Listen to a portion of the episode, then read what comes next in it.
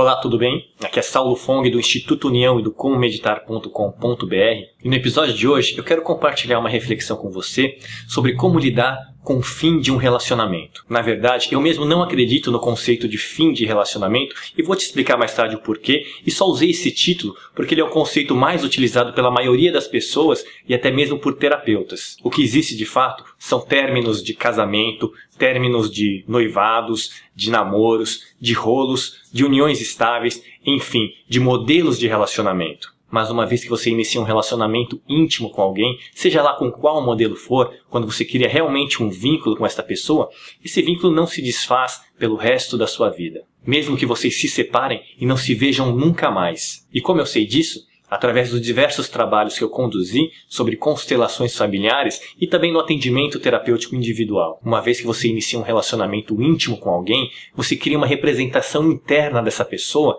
na sua mente. E mesmo que você não encontre nunca mais essa pessoa, o seu relacionamento com essa representação interna ainda permanece. E ele pode influenciar o seu comportamento, a sua percepção, as suas emoções e os seus outros relacionamentos. Dessa forma, a cada relacionamento que iniciamos, nós criamos vínculos, criamos ligações com essas pessoas. E também, como não podemos eliminar essas pessoas da nossa memória e da nossa história, também não temos como cortar realmente esses vínculos com essas representações dentro de nós. Porém, nós podemos influenciar a qualidade e a tensão que existe nessa ligação. Este vínculo pode estar tenso e rígido, dominado por sentimentos de raiva, rancor e mágoa, limitando assim nosso movimento e nossa liberdade, ou ele pode estar flexível e relaxado, repleto de sentimentos de gratidão, compaixão e um amor que deseja o bem-estar ao outro. Então a pergunta que fica é como retirar a tensão desse vínculo quando acontece o fim de um casamento, o fim de um namoro, ou o fim de um noivado, por exemplo? Há linhas terapêuticas que pregam que você corte contato com essa outra pessoa,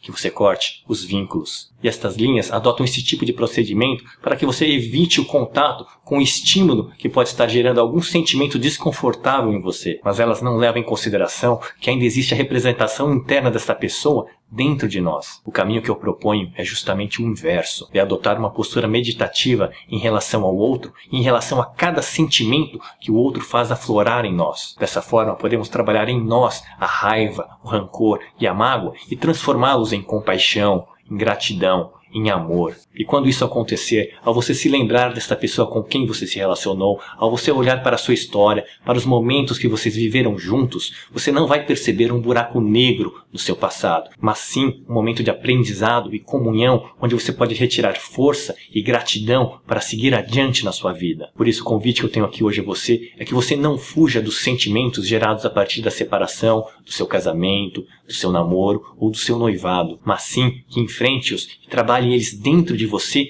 transformando eles em sentimentos de amor, de gratidão e de compaixão. E você pode fazer isso através de diferentes ferramentas, como por exemplo a meditação, a terapia, o trabalho de constelações familiares, entre diversos outros. Então fica aqui a minha dica e reflexão de hoje sobre os términos de casamento, de namoro, de noivado ou de qualquer outro relacionamento afetivo. Se você gostou, deixe o seu curtir e o seu comentário aqui embaixo que é muito importante para mim. Convido você também a conhecer um pouco mais do meu trabalho e do meu dia a dia, se cadastrando no site comomeditar.com.br e me adicionando também no Snapchat. Um grande abraço e até o próximo episódio.